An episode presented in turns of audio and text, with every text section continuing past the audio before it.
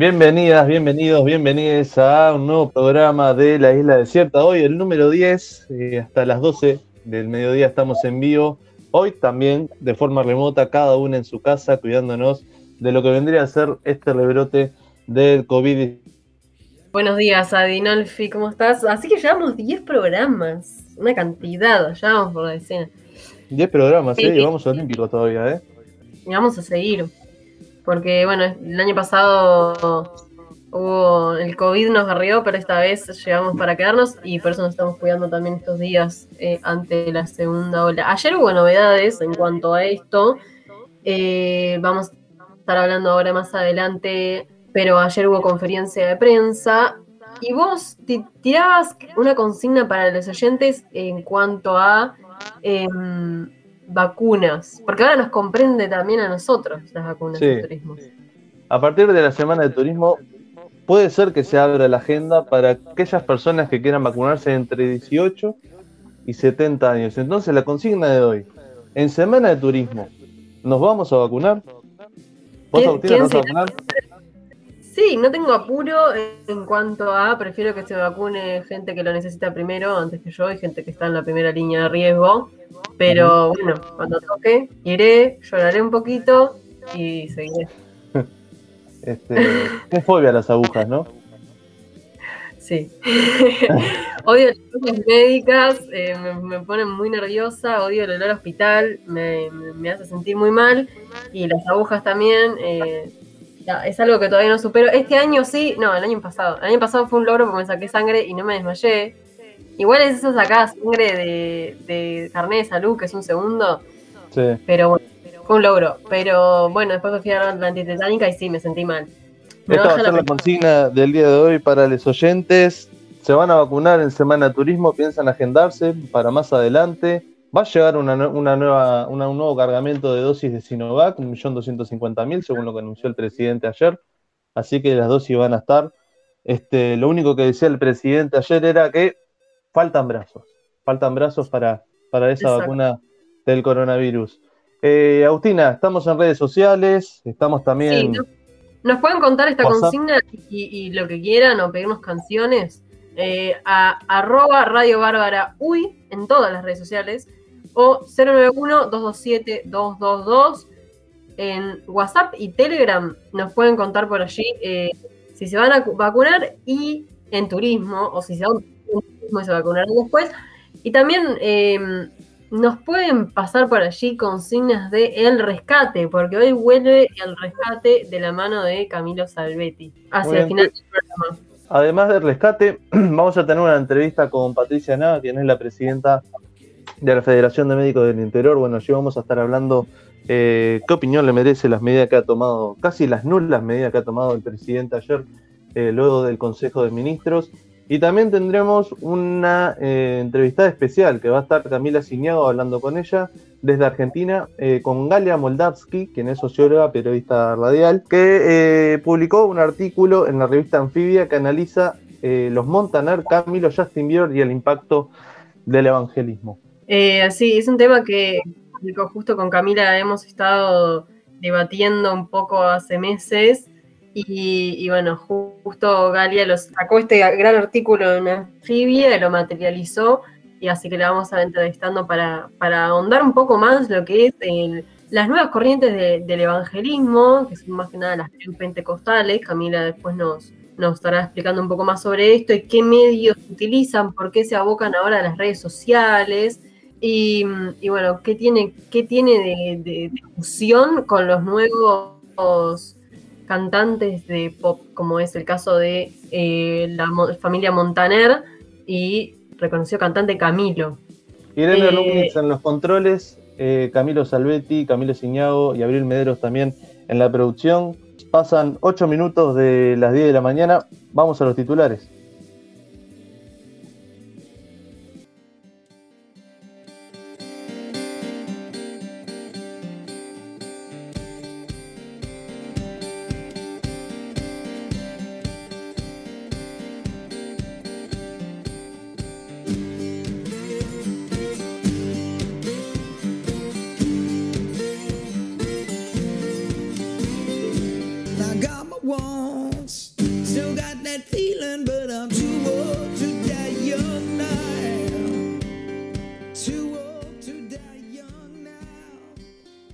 Como adelantábamos hace unos minutos, ayer hubo conferencia de prensa eh, posterior a una reunión de Consejo de Ministros y posterior a, una reunión con, con, el GATS que sacó ayer una serie de recomendaciones que vamos a estar hablando si el gobierno las tomó o no, según lo, que anunció en la, la conferencia.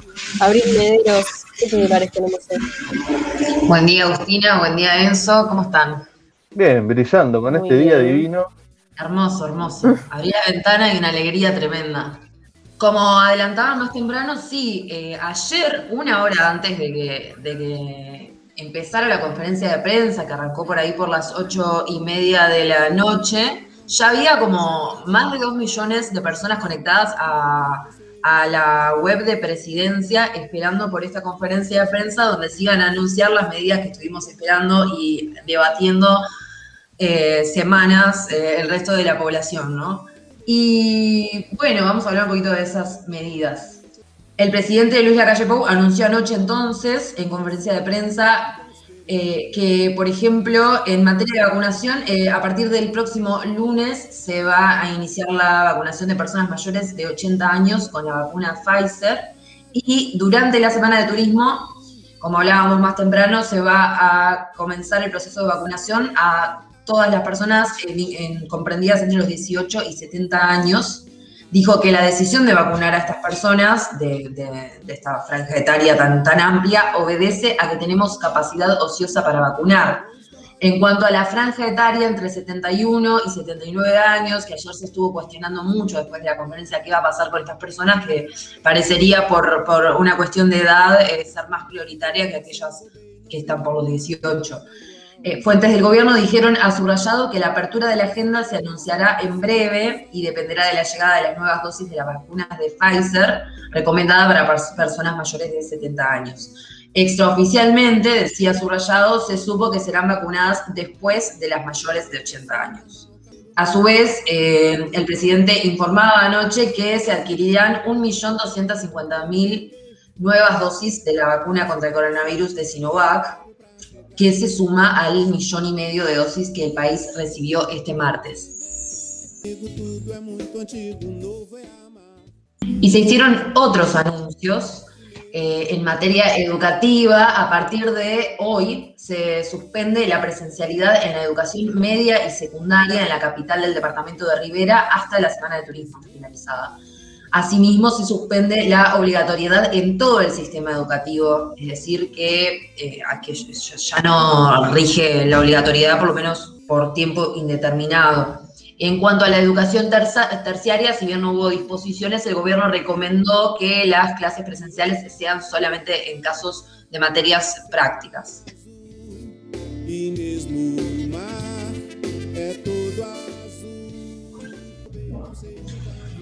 A su vez, el gobierno anunció la reducción al 50% del aforo en los ómnibus interdepartamentales. La calle Pou dijo que el intendente de Durazno, Carmelo Vidalín, pidió que exhortáramos al transporte intradepartamental de también mantener un aforo razonable. Eh, en cuanto al deporte y los espectáculos públicos, el presidente anunció la suspensión de los deportes amateurs y se dispuso el cierre de los vestuarios en clubes y gimnasios. Los vestuarios, no así los clubes y gimnasios. Además, se limita a 400 personas el aforo de los espectáculos públicos que siguen rigiendo con eh, la, misma capacidad de aforo que es de 30% de los locales. A estas medidas que mencionábamos se le suma el proyecto de ley para reglamentar nuevamente el artículo de ley que limita las aglomeraciones, que se vence este 19 de marzo y para prolongar lo que sería eh, la prohibición de las aglomeraciones.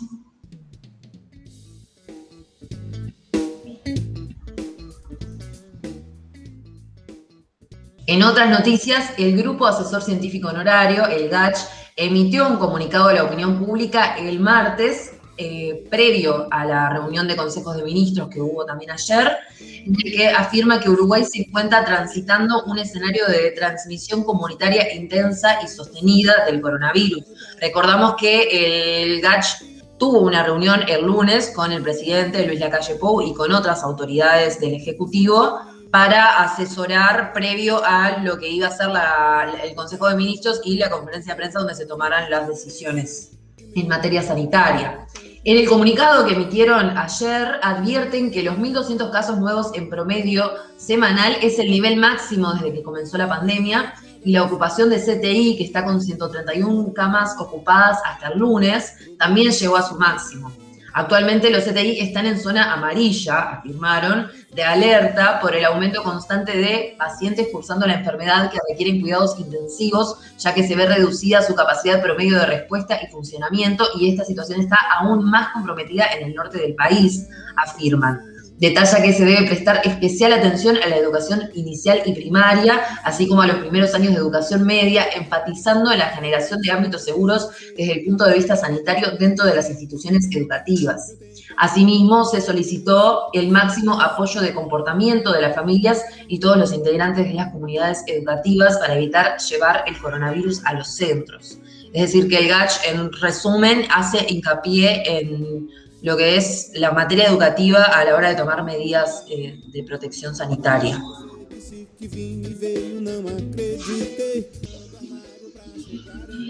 Por otra parte, el martes la bancada de diputados del Frente Amplio decidió promover una interpelación a la ministra de Economía y Finanzas, Azucena Arbeleche, debido a la exoneración aprobada a la empresa del director de la Oficina de Planeamiento y Presupuesto, la OPP, Isaac Alfi, quien renunció al beneficio luego de que se hiciera pública la información. De esto estuvimos hablando toda la semana. Eh, el Frente Amplio acordó que el diputado socialista Gonzalo Civila será el miembro interpelante.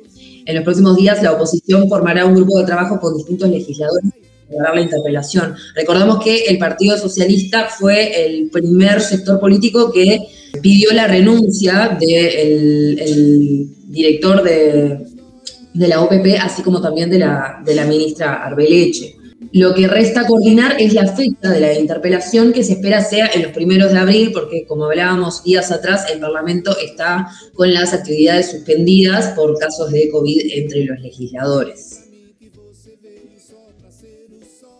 El policía protagonista del video de abuso policial ocurrió en Positos y que fue viralizado en los últimos, durante el fin de semana, fue quien le disparó a Fiorella Buceta en 2004. De este tema estuvimos hablando también días atrás. Eh, este video en el que se ve a tres policías, uno de la Guardia Republicana, eh, obligando de manera violenta a un hombre a borrar un video. Esto fue grabado en la zona de Positos, viralizado y condenado por varias figuras políticas. Eh, de hecho, el presidente, el, perdón, el policía de la Guardia Republicana fue sumariado por el Ministerio del Interior. Recientemente se supo que esta persona fue la misma que en un liceo de Maroñas, en 2004, eh, disparó a, una compañera de clase, que es esta, esta mujer, Fiorella Buceta, quien quedó paralítica tras ese ataque. Buceta hoy es edila del Frente Amplio y Marcos Chiapa, que es el nombre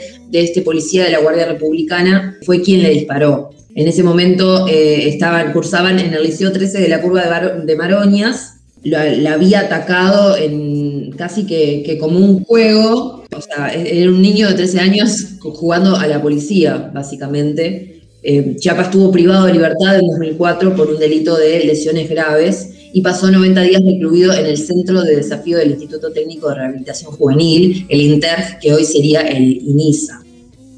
En el plano internacional, el Ministerio de Justicia de Bolivia evaluó, evalúa iniciar acciones legales contra el secretario de la Organización de Estados Americanos, Luis Almagro, en el marco del golpe de Estado de 2019 en el país. Según informó el ministro de la cartera, Iván Lima, esta investigación, estas acciones legales empiezan porque pensamos que ha sido irresponsable en las actuaciones con relación a la auditoría realizada en Bolivia, refiriéndose a Almagro en las evaluaciones que se hicieron durante la organización de las elecciones nacionales de 2019 en Bolivia, en las que el expresidente boliviano Evo Morales había resultado electo y fue posteriormente acusado de fraude. Con Almagro tenemos un problema importante, la auditoría de la OEA no cumplió el estándar, no cumplió el acuerdo que tenemos con ellos, sostuvo. En respuesta, la OEA planteó la conformación de una comisión internacional en vínculo con la ONU con el fin de investigar casos de corrupción que hubieran ocurrido durante el periodo de Evo Morales en la presidencia, desde 2006 a 2019 y el periodo de transición en el que gobernó Janine Áñez. La Agencia Europea de Medicamentos, EMA, y la Organización Mundial de la Salud defendieron en varias oportunidades a la vacuna AstraZeneca la Agencia Europea de Medicamentos dijo que está firmemente convencida de los beneficios de la vacuna AstraZeneca contra el COVID-19, según anunció su directora ejecutiva el martes. Emer Cook dijo, seguimos firmemente convencidos de que los beneficios de la vacuna AstraZeneca en la prevención del COVID-19 con su riesgo asociado de hospitalización y muerte superan los riesgos sobre estos efectos secundarios. Una quincena, esto ocurrió después de que una quincena de países, entre ellos Alemania, España, Francia e Italia, esto lo comentábamos ayer, suspendieron por precaución el uso de la vacuna AstraZeneca porque generó eh, reiterados casos de coagulación sanguínea en personas vacunadas y eso generó inseguridad en, todos estos gobiernos. Al día de hoy no hay prueba de que la vacunación haya causado estas afecciones, no han aparecido en los ensayos clínicos y no figuran como efectos secundarios conocidos o esperados, dijo Cook, alegando que la EMA, la Agencia de Medicamentos, eh, se toma la situación muy en serio. A su vez, la Organización de Mundial de la Salud va a, tener, va a mantener unas reuniones y se va a pronunciar el jueves respecto a la vacuna. Ocho minutos faltan para las diez y media. Este, están llegando mensajes de a poco, ¿no, Agustina? Al 091-227-2222. Este, sí, están, están llegando mensajes sobre, bueno, sobre lo que vamos a hablar más adelante, el rescate. Ya están llegando a nuestras redes sociales. Eh, algunos que me estoy guardando, no sé si adelanto alguno o me guardo para cuando venga Camilo. Adelanta eh, alguno, me dice. Adelanta alguno, sí, sí, adelanta alguno. Bueno, por ejemplo, nos hacían llegar en Twitter. Cuando Valle Berres, Matilde Ibáñez y Jorge Valle Tin se subieron a un barco para darse la mano y arreglar líos con Perón y Evita. Pero Evita y Matilde se llevan mal, no voy a decir la palabra que puso la oyenta, terminó todo mal y se dio la mano de un barco al otro en medio del río de la Plata. Yo oh. no recuerdo esto, creo que era muy, a ver, Camilo, ya vas a. No, iba a decir que ese es un rescate, que, me están pidiendo demasiado ahí, no sé qué puedo rescatar de esa noticia. No puedo hablar con ninguno de los que a la, a la, a la biblioteca de, Argentina. Claro. claro. recién rescatar un archivo para ver qué, qué, qué, pasó, qué pudo haber pasado. no es mala, no es mala, no es mala. Acá llegó un mensaje sobre la consigna del día de hoy, sobre, bueno, si se van a vacunar en Semana de Turismo. Un oyente aquí, o una oyenta, eh, dice, ya estoy todo vacunado por el gobierno, de todas formas me voy a vacunar en turismo. El presidente está jugando a tomar una decisión eslava y nos, y nos traslada las responsabilidades a cada uno de nosotros, lavándose las manos a morir. El rescate que sea para los docentes que los acaban de dejar nuevamente a la deriva y cierra con un quiero escuchar Ouke fumando flores con la moto. Ahí nos iremos con esa. Eso es como un mensaje muy, o sea, tiene una parte de vacuna y una parte de rescate, entonces, un rescate más serio. El, rescate que, no, bueno, el rescate en realidad a lo, a lo que aduce es para los docentes. Bien, que Como sabemos, ayer, eh, suspendieron la obligatoriedad a, ir a clases y por lo que tengo entendido ya han llegado algunos mensajes, algunos docentes ya han faltado, este, hay pocos niños en, las escuelas, eh, dado los anuncios ayer del presidente, pero es como es que se lavó las manos, ¿no? Una, una amiga que es, eh, una amiga gran oyenta que es profesora de historia, me y rectifica un dato. Eso fue con Luis Valleverres, lo que estábamos hablando recién. Ah. Así que la invitaremos a ampliar el tema después. Que venga a ampliar el tema. Eh, vamos a una pausa, claramente. Vamos a una pausa y luego vamos a tener a la presidenta de la Federación Médica del Interior, Patricia Nava, para hablar un poco de la situación que está, que está sucediendo en el interior, no solo con el tema casos, sino con el tema plan de vacunas y bueno, qué medidas es necesario tomar allí, eh, sobre todo en las fronteras secas. Así que ya venimos.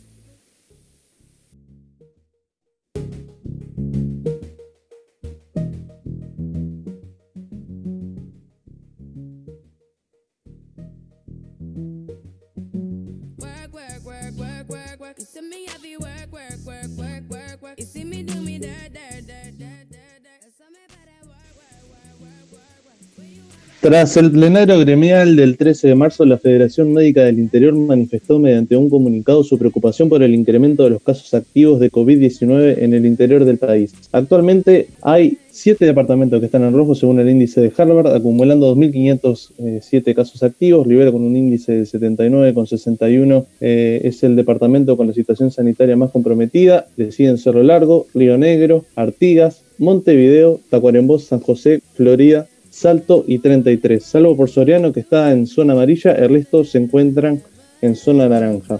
El 51% de los casos activos en tanto de todo el país están en interior, situación que se acentúa en el norte del Río Negro, donde se agrupan el 79% de los casos activos de los departamentos que están en rojo. Para ahondar más en esto es que estamos en contacto ahora con la médica psiquiatra pediátrica salteña, actualmente presidenta de la Federación Médica del Interior, Patricia Nava. Buenos días, Nava. Nava, buenos días. ¿Cómo le va?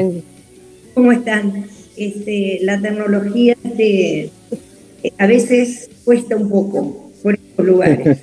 y nos estamos acostumbrando ahora, ¿no? También, ¿no? Hace cuestión de un año ya estábamos en, ese proceso de, eh, en la transición de, la tecnología para hacer entrevistas. Sí, para hacer, en, en, eso tienen razón, para hacer entrevistas, para hacer reuniones. La verdad que la tecnología nos vino este, nos vino este a, ayudar y, bueno, la verdad que vino a aportar muchísimo, sobre todo en, en este momento de, de, pandemia, ¿no? Bueno, buenos días para, para todos ustedes.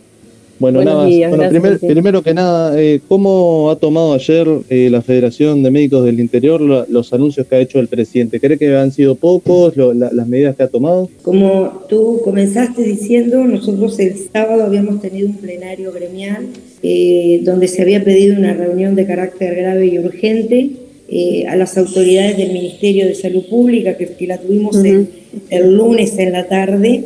Ahí ya se nos comenta todo este este tema de, que la presencialidad en, la, en todo lo que tiene que ver con asistencia médica no va a ser genérica en todo el territorio nacional, sino que se va a ir monitorizando eh, según el, territorio y según sobre todo los departamentos. Eso que nosotros estábamos preocupados y veníamos solicitando eh, que no hubiera una apertura en todo el territorio nacional hacia la presencialidad en un 100%, en, en, estoy hablando de la, atención, ¿no? estoy hablando del tema de salud. Eh, bueno, eso fue contemplado, este, incluso eh, empieza a haber ahora una definición de zona de riesgo o zona de alto riesgo con algunos indicadores que va más allá del índice de Harvard, también estarían conectando las, las camas de CTI. Entonces, desde ese punto de vista, nosotros eh, hasta ahí eh, las preocupaciones que teníamos, o una de las preocupaciones que llevábamos, eh, fue contemplado.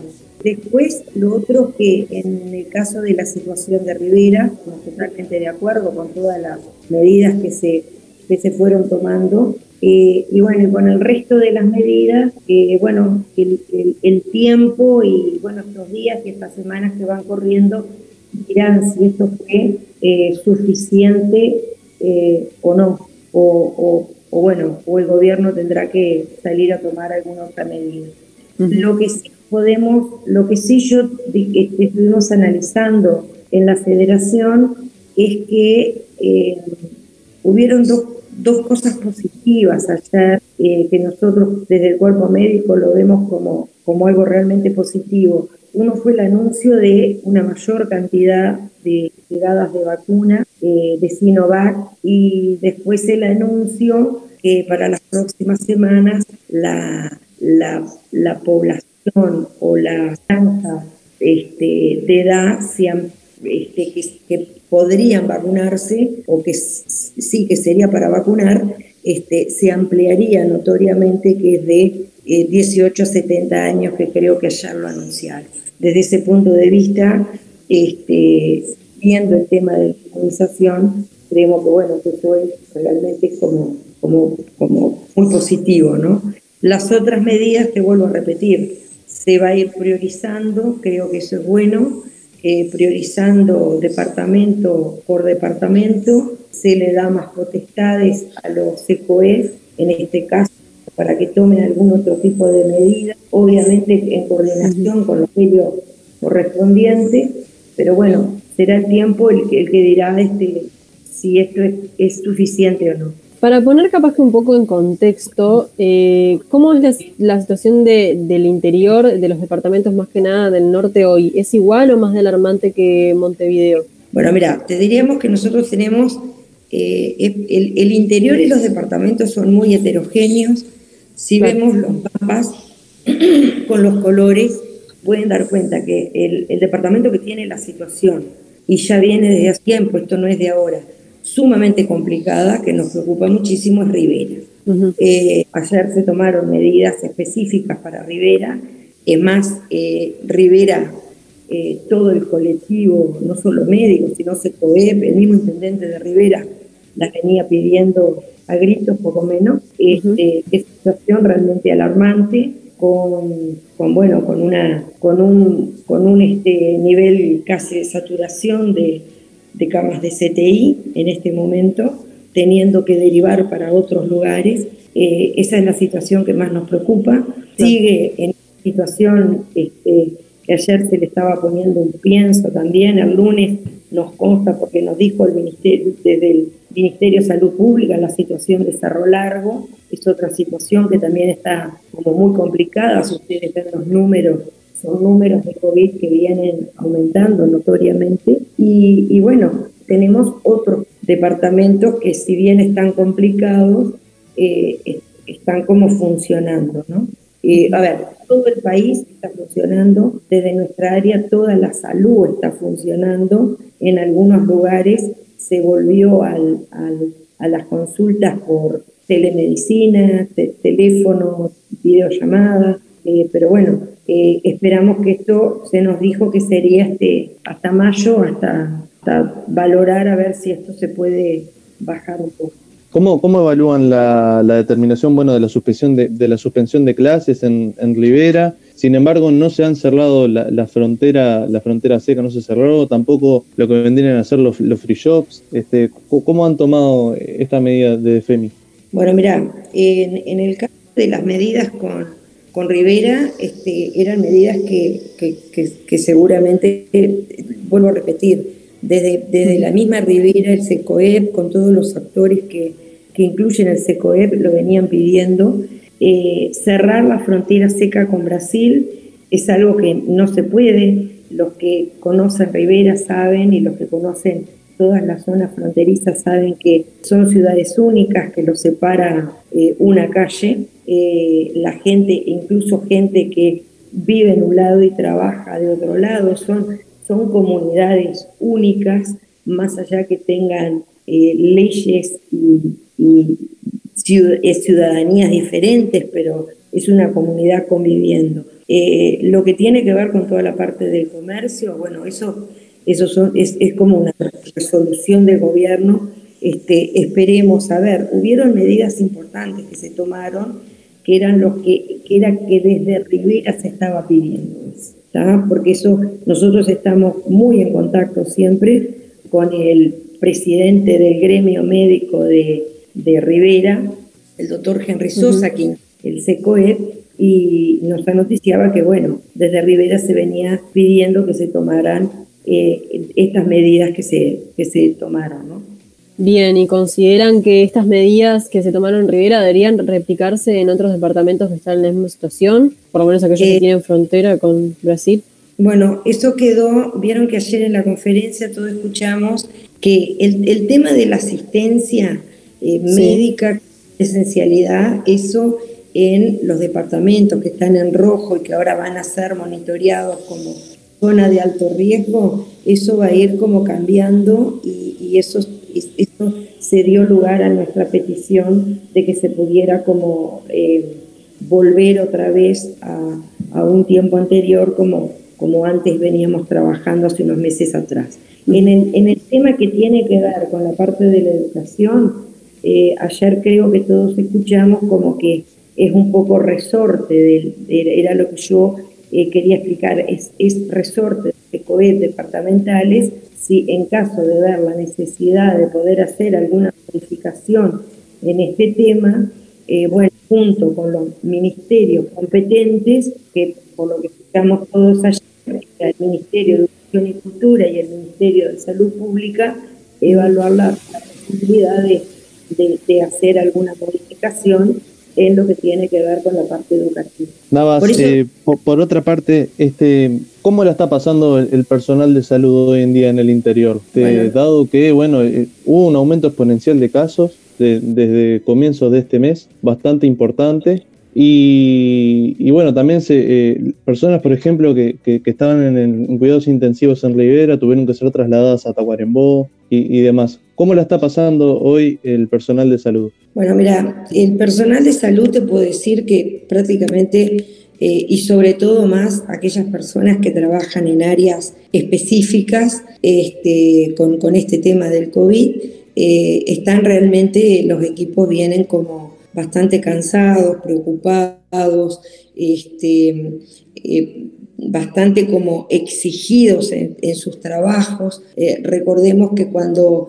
eh, alguno se contagia a alguien del equipo de salud, todos los que están en contacto o trabajan en equipo van a cuarentena, por lo cual otro equipo de salud tiene que cumplir, digo, porque la tarea asistencial se sigue haciendo en todas las áreas asistenciales. Eh, yo creo que lo que nos da como una, una luz en el camino, todos los que trabajamos en la salud, es las llegadas de las vacunas, eh, el hecho de que, bueno, eh, parte del personal de salud, y acá hablo por la parte médica, nosotros vimos con gran éxito que este, los médicos se volcaron por lo menos en, el interior se volcaron realmente eh, en todo lo que les correspondía a la vacunación eh, y, este, y estamos como, bueno, esperanzados de que ahora con las llegadas de, la, bueno, de la segunda tanda de Pfizer que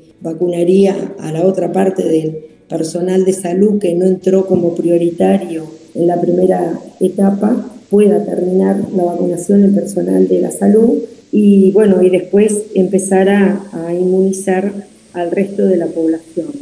Como ¿Cómo va este proceso, Patricia, en cuanto a vacunación para funcionarios? ¿Hay gran adhesión? Eh, mira, yo te puedo hablar de la parte médica que comentando con la parte el ministro. En la parte médica eh, hubo una gran adhesión, sí, la parte médica. ¿Y cómo va en interior el proceso de vacunación en general?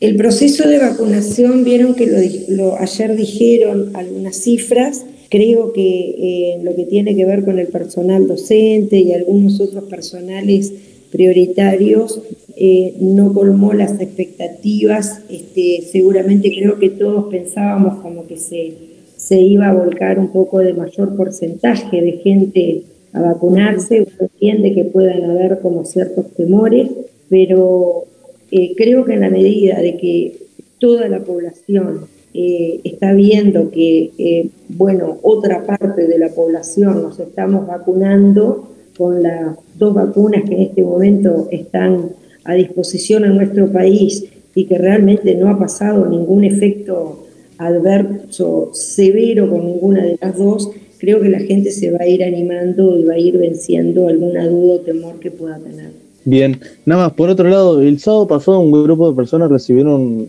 dosis de, vacuna Pfizer de forma irregular en, un vacunatorio de, la ciudad de Salto. ¿Están desde la FEMI al tanto de lo sucedido este sábado allí en el vacunatorio salteño? Eh, ¿Qué opinión les merece? No, en realidad no te puedo decir nada porque me enteré por la prensa, al igual que todos.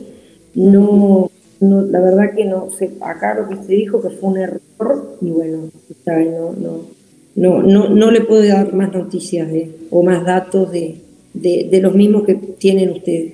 Patricia Navas, presidenta de la Federación de Médicos del Interior, muchísimas gracias por este contacto en la isla desierta. Bueno, eh, gracias a ustedes y bueno, a las órdenes. Que tengan un buen día.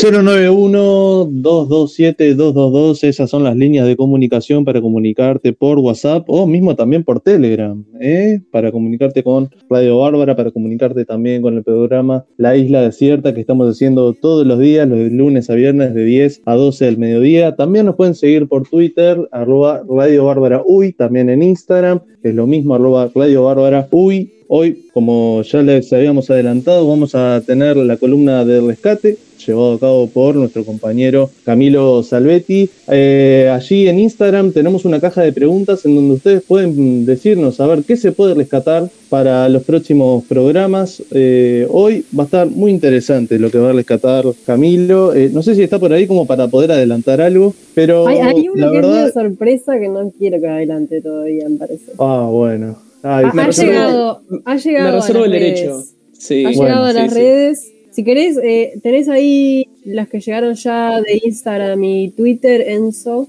Sí, este. Mm, y ayer por Twitter llegaron unas muy interesantes también. Hubo, hubo una que Enzo me dijo, Salvetti, esta tiene que estar. Sí, sí, y es la de Leo Gamalio, ¿no? La de Leo Gamalio. Histórico, mira, mira, mira, lo que, mira lo que voy a decir. Histórico delantero de Nacional, el delantero sin gol. Así te lo puedo decir. Gamaliovich. Sí, hubo, hubo, hubo otras, otras eh, personas que te dijeron a ver qué podrías rescatar. Una de ellas es en qué anda Modio, en qué anda mm. Manejo, en qué anda Ese es buenísimo. El de Manejo es buenísimo. Anda Carmela Ontú, este, esta persona que se hizo viral lamentablemente por, por, el comienzo de la pandemia.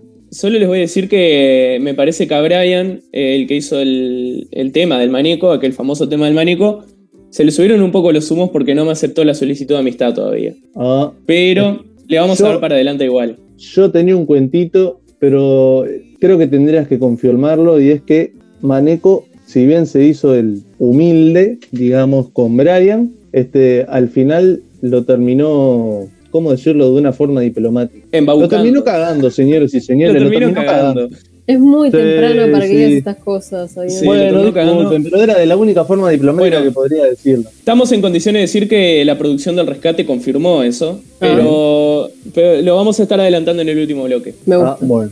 Intriga. once y media, entonces el rescate. Entonces vamos a estar conversando con la periodista argentina Galia Moldavsky. Este, interesante nota la que escribió en la revista Anfibia sobre los Montaner y el evangelismo. Allí va a estar Camila Ciñago conversando con ella al respecto, pero recuerden, amigos, amigas, amigues, 091-227-222, allí pueden pedirnos canciones, pueden mandarnos mensajes para alegrarnos el día, este, entre otras cosas que pueden hacer. También lo pueden hacer por Twitter, Instagram y Facebook, Radio Bárbara Uy, en Facebook Radio Bárbara ponen en el buscador si ustedes son población de riesgo y allí nos pueden seguir. También se pueden hacer socios de nosotros. A ver, eh, ¿cómo se Tienen que entrar a bárbara.uy, por donde están escuchando ahora la radio, por ejemplo. Allí va a haber un link, un link donde le va a decir, ¿querés hacerte socio?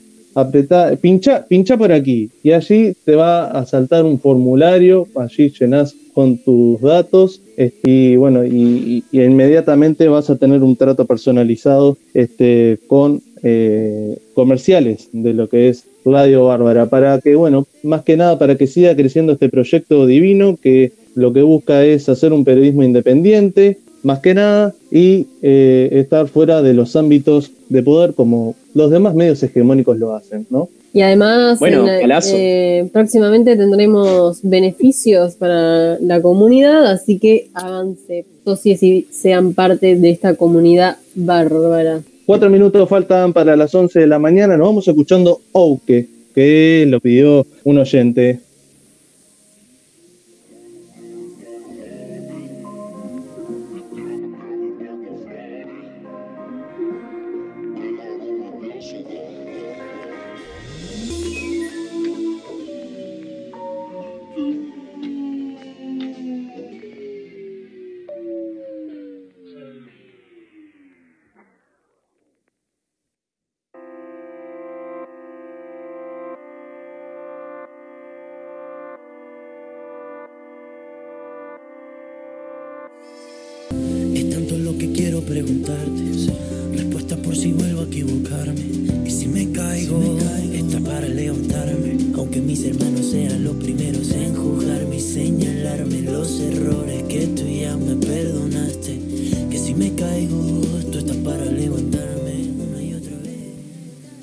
Suena Amén de la familia Montaner, es decir, Ricardo Montaner y su hija Eva Luna, tanto como sus hijos Ricky y Mau, que son conocidos eh, ya por sus canciones eh, como solistas. Además, cantan esta canción con Camilo, un cantante pop, pop que está en auge hoy en día, que es más ni menos que el esposo de Eva Luna Montaner. Esta canción ya tiene más de 137 millones de reproducciones en YouTube y es una de las pocas canciones de las tantas que los Montaner han, bueno, que llenan las radios y, y más que nada las plataformas digitales. Eh, como ya de pique adelanta el título y como claramente se puede escuchar a lo largo de la canción, la letra habla de Dios y de la, de la creencia que tiene esta familia en esta religión, eh, que, este, que este Dios los cuide, los lleva de la mano, llena sus vidas y los levanta. Algo adelantábamos hoy este, de la conexión de esta familia de cantantes eh, reconocidos con eh, la religión y cómo lo, lo, explayan también en sus canciones y en también en sus redes sociales. De esto va a estar hablando entonces Camila Ciñago. Buenos días, Camila. Hola, hola, qué alegría estar por aquí nuevamente. Como decías un poco, Agus, que, que lo venimos hablando de este tema de hace mucho tiempo y sí. por suerte apareció Galia Moldavsky con una, con una nota al respecto en Anfibia, en, en el medio de prensa argentino. Eh, y un poco es de lo que vamos a hablar hoy. Hablaremos de religiosidades y fama, específicamente de uh -huh. evangelismo pentecostal, la familia Montaner y en Jasper. Una cosa que, que, nos preguntamos es, bueno, ¿estamos entonces ante nuevas formas de percibir y manifestar las creencias en y para las nuevas generaciones? Hoy vamos a hablar un poco qué significa ser pentecostal y cómo es serlo cuando, cuando se tiene esta influencia mundial, ¿no? Eh, uh -huh. Para dar un poco de contexto antes de entrar en la entrevista con Galia, vamos a conversar, bueno, conversamos con Nicolás Iglesias, que es trabajador social e investigador eh, especializado en religión y política, que nos cuenta un poco del contexto, ¿no? O sea, dentro del cristianismo latinoamericano está el catolicismo y está el campo evangélico. Y dentro de sí. los evangélicos hay cuatro movimientos. Escuchamos Bien. a Nicolás Iglesias para que nos cuente un poco, para entender luego de qué es lo que estamos hablando. Podríamos decir que en el mundo cristiano latinoamericano hay dos grandes ramas, catolicismo y evangélicos. Y dentro de los evangélicos podríamos ubicar por lo menos cuatro movimientos. El protestantismo histórico de corte liberal, que está asociado a la teología de la liberación e incluso también a las luchas feministas en la actualidad el mundo evangélico eh, o evangelical conservador de mayor influencia norteamericana, que en general tuvo una apatía, ap, perdón, que tuvo una apatía en la participación política, el sector pentecostal clásico, que fue el que surgió a comienzo del siglo XX, y el neopentecostalismo que surge como una teología transversal ahí en comienzo de los años 70 y 80. Eh, todos estos grupos están dentro de lo que se considera el campo evangélico, pero tienen posturas políticas y posturas morales muy diversas. Lo que nos compete hoy, como decíamos, es específicamente el evangelismo pentecostal. Ahí escuchábamos a Nicolás haciendo como un paneo general también para entender cuál es el contexto, ¿no? Pero ¿cuándo surge y qué particularidades tiene el evangelismo pentecostal? Nicolás ya adelantaba que surgen en el siglo XX, pero profundicemos un poco más. Primero podríamos ubicar el pentecostalismo al comienzo del siglo XX como una rama dentro del protestantismo que surge en el mismo momento histórico, más o menos 1905-1909, en distintos países, Estados Unidos, Chile, Brasil y, y, Europa, más puntualmente Suecia. Bueno, este movimiento que empieza a desarrollarse dentro de los sectores populares en las primeras décadas del 1900, realmente recién logra crecer y expandirse pasado los años 70 y 80, donde comienza a incorporar el uso de las tecnologías, la radio primero, luego la tele, la tele con los teleevangelistas y bueno, ya entrado los años 2000 con la incorporación de las, las nuevas tecnologías de comunicación, tanto portales como redes sociales, eh, transmisiones online que hoy ya son algo muy común para este tipo de iglesias, que a diferencia de otras iglesias, eh, la católica o las iglesias protestantes históricas, han estado siempre muy actualizadas en lo que es el uso de las herramientas de comunicación, la cultura y la inserción en la política partidaria. Y bueno, especialmente estos grupos están activando desde hace mucho tiempo en lo que es el discurso conservador y moral.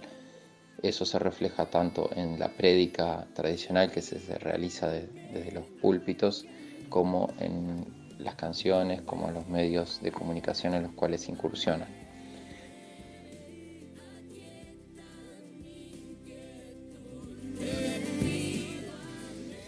El pentecostalismo y el neopentecostalismo vienen en ascenso y el crecimiento viene ya desde hace tiempo. Pero ¿por dónde y cómo se han expandido a nivel cultural, general y a nivel de adhesiones? Y nos vamos acercando un poco a, lo que nos acontece específicamente ahora. analizar cómo el pentecostalismo y el neopentecostalismo ha logrado desarrollar su mensaje fuera de los templos, utilizando los medios de comunicación, especialmente lo que es la producción audiovisual, o sea, canales de televisión, satélites, cadenas de televisión informativos y también lo que es la presencia muy importante en lo que es la música gospel, la música cristiana, que hoy no solo se restringe su influencia a lo que es el canto adentro de las iglesias, sino que en muchas emisoras que podríamos decir seculares se escuchan varios cantantes, entre ellos quizás los más conocidos son aquellos que se han convertido, o sea, que han primero sido cantantes famosos en el mundo secular y luego han tenido una experiencia de conversión, como es el caso de Juan Luis Guerra o mismo el propio Ricardo Montaner, que vienen de alguna manera a influenciar en el campo de la música pop y la música latina con un mensaje eh, evangélico de corte pentecostal.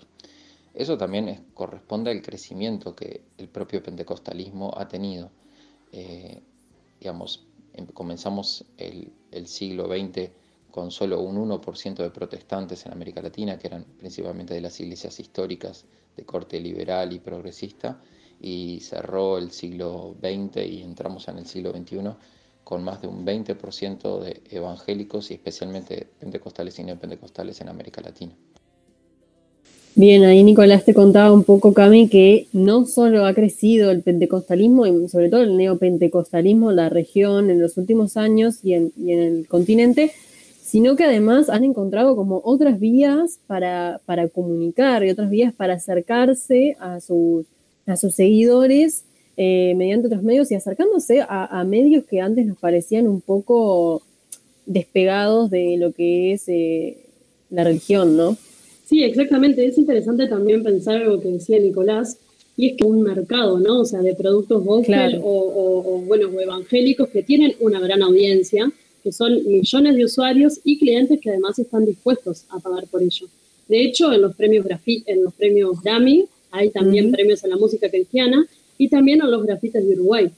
Eh, es como decías vos y como decía Nicolás, es un mercado que no es solo de música, sino también de series, de películas y artístico en general. Y sobre este punto ya tenemos acá presente a Galia Moldavsky, que ya la presentamos, pero la volvemos a presentar, socióloga, conduce el programa radial 1990 en Futurock y Te aviso, te anuncio en Congo. Galia, muchas gracias por, por estar acá con nosotras.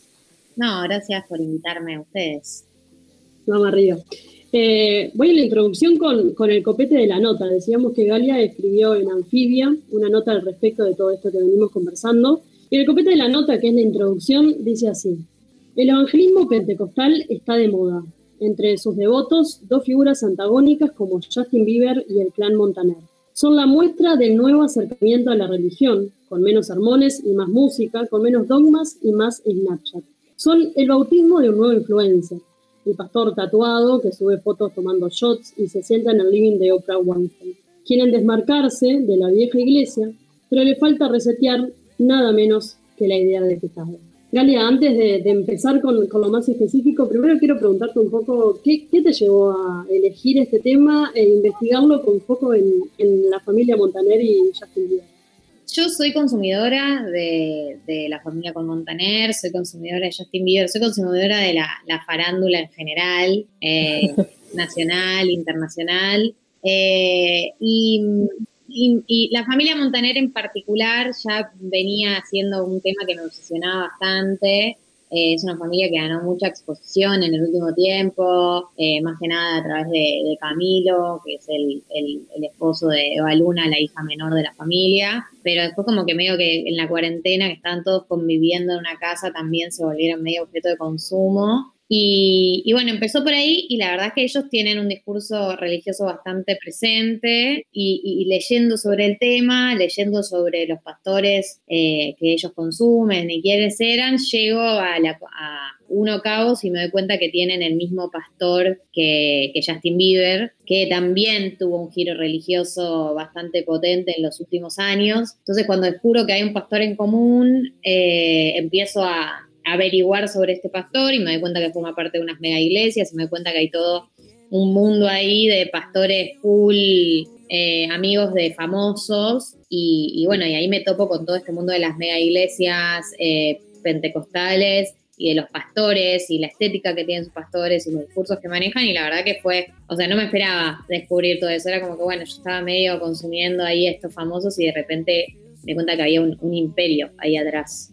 Em, en la nota contás que, Ricardo Montaner llegó a, la religión luego de, luego de, conocer un niño que estaba en terapia intensiva, que estaba a punto de ser desconectado y que bueno, que él rezó un Padre Nuestro. Eh, y esa noche el niño bostezó y a la semana ya estaba en la casa. Justin también llegó como en una situación, en una situación como, bueno, en una terrible depresión, de un consumo problemático de drogas, de estar sumamente violento incluso con sus fans. Se podría decir que quizás en, ambos casos hubo una cierta caída y como un algo a cerrarse. ¿Tiene algo que ver el camino por el que llegaron estas dos familias em, a elegir el pentecostalismo particularmente?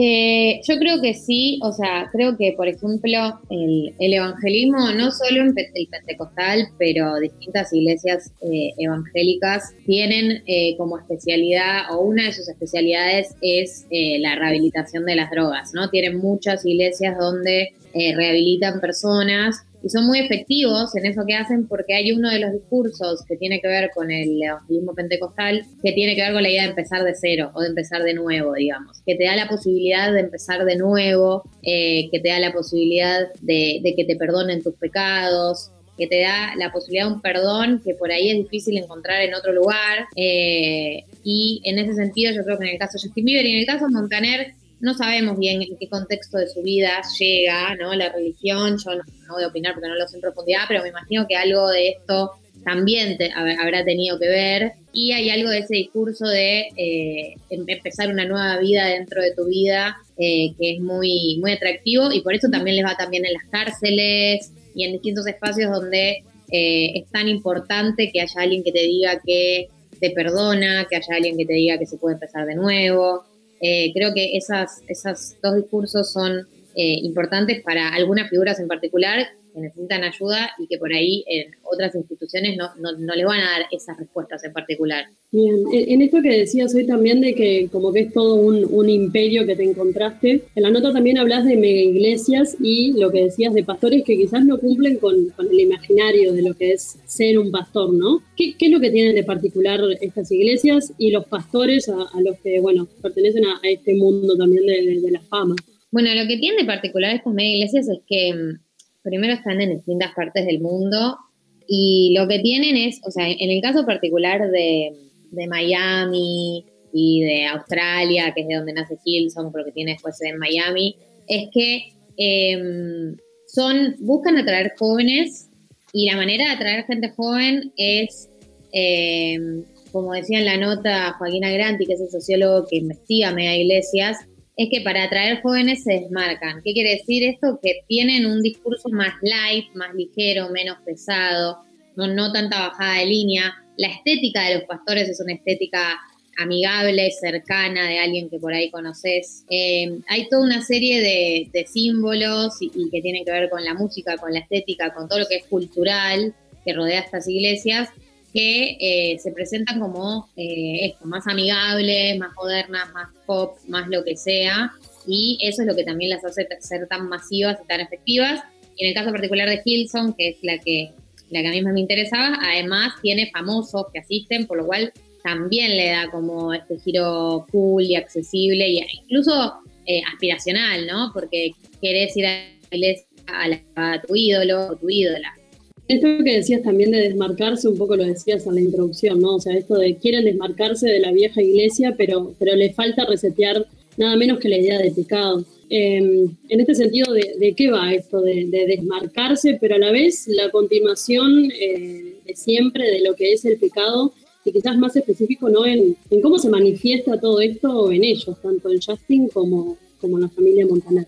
Eh, sí, yo creo que el desmarcarse es esto de que cambian el discurso, cambian la estética, cambian la manera de hablar cuando se acercan a gente que por ahí no es tan cercana a la religión o que no, tiene un vínculo tan profundo. Se acercan con un discurso más light, con un discurso más y que tiene que ver por ahí eh, consejos para tu vida cotidiana, consejos para la pareja, consejos para tener éxito económico. Se te acerca desde un lugar mucho más secular incluso, eh, más vinculado incluso a la autoayuda o al, coaching o a lo que fuera, pero eh, cuando profundizas un poco más, cuando vas a los espacios eh, de origen de ellos, a los espacios donde está su núcleo duro, a los sermones que dan en las iglesias, todas estas ideas que en teoría no están tan presentes vuelven a aparecer, como la idea de pecado, como la idea de que la homosexualidad es un pecado, de que el, el sexo prematrimonial es un pecado, todas cosas que obviamente no plantean cuando están yendo a buscar eh, nuevos integrantes para, para la iglesia y que tampoco es algo que lo dicen abiertamente ni que van a subir un posteo a Instagram diciendo lo que piensan sobre la homosexualidad, pero que cuando hurgas un poquito más, fondo, más a fondo, esas ideas están súper presentes y súper vigentes. Eh, yo no creo que eh,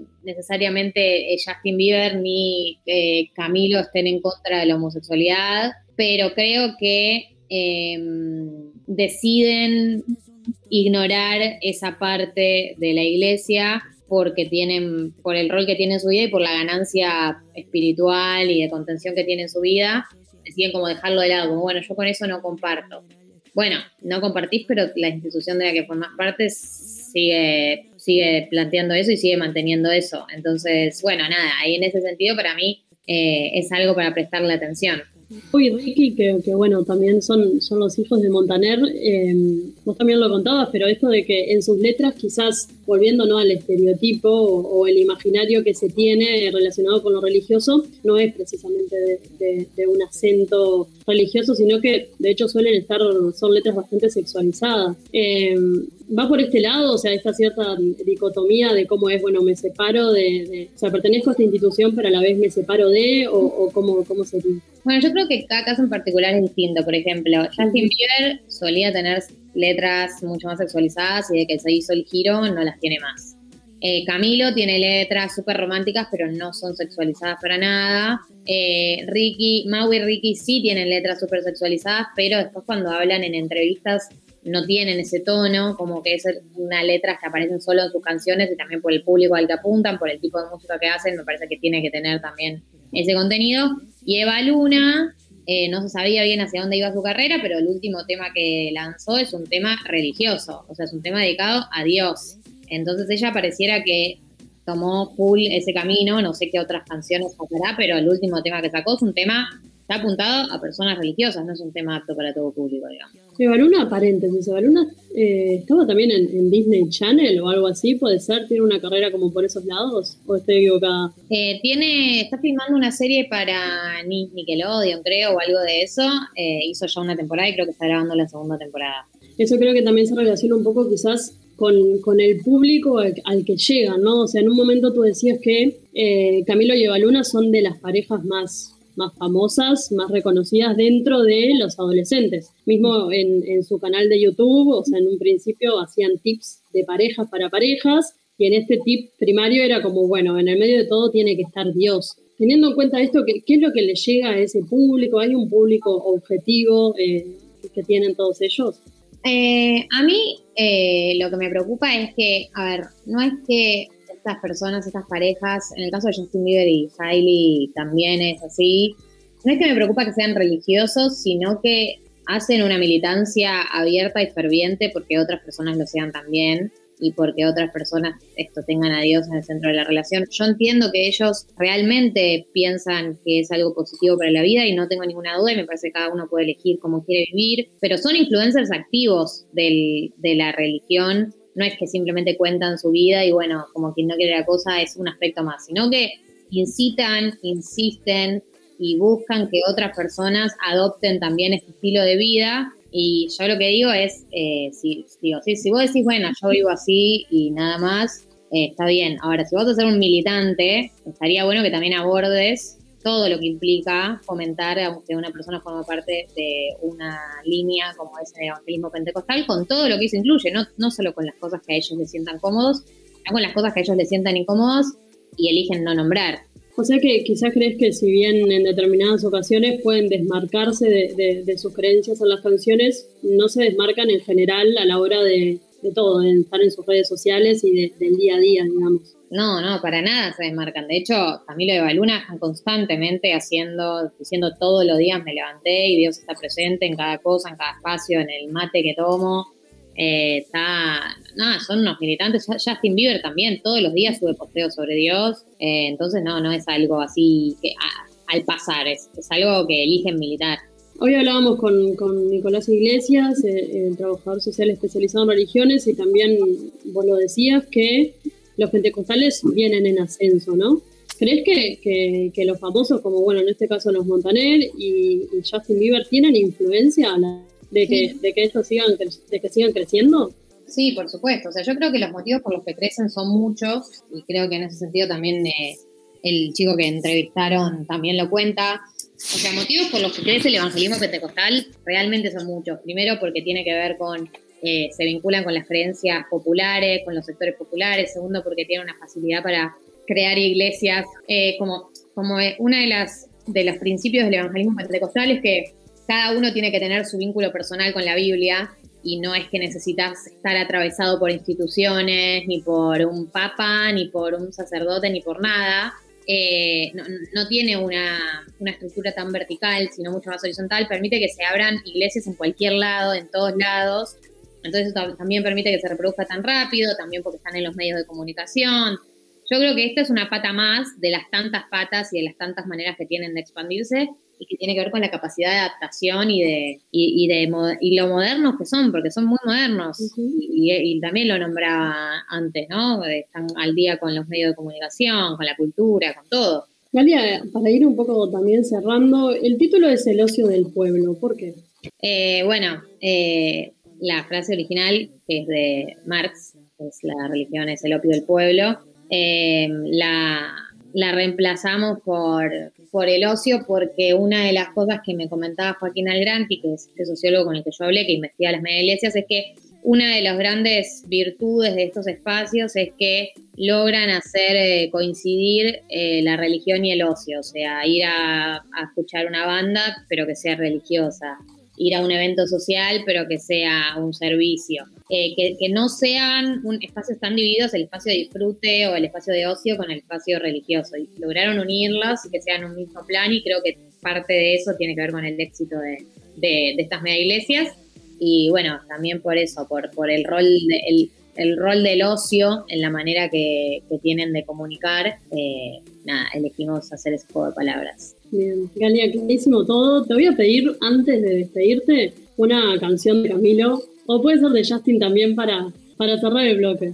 Bueno, la última de Camilo y Agaluna, Machu Picchu, a mí me gustó, debo decir. Muy bien, muy bien. Entonces nos vamos con Machu Picchu. Agradecemos a Galia Moldavsky desde Argentina, socióloga, conductora de 1990, Rock, al programa que queremos mucho, debo decir.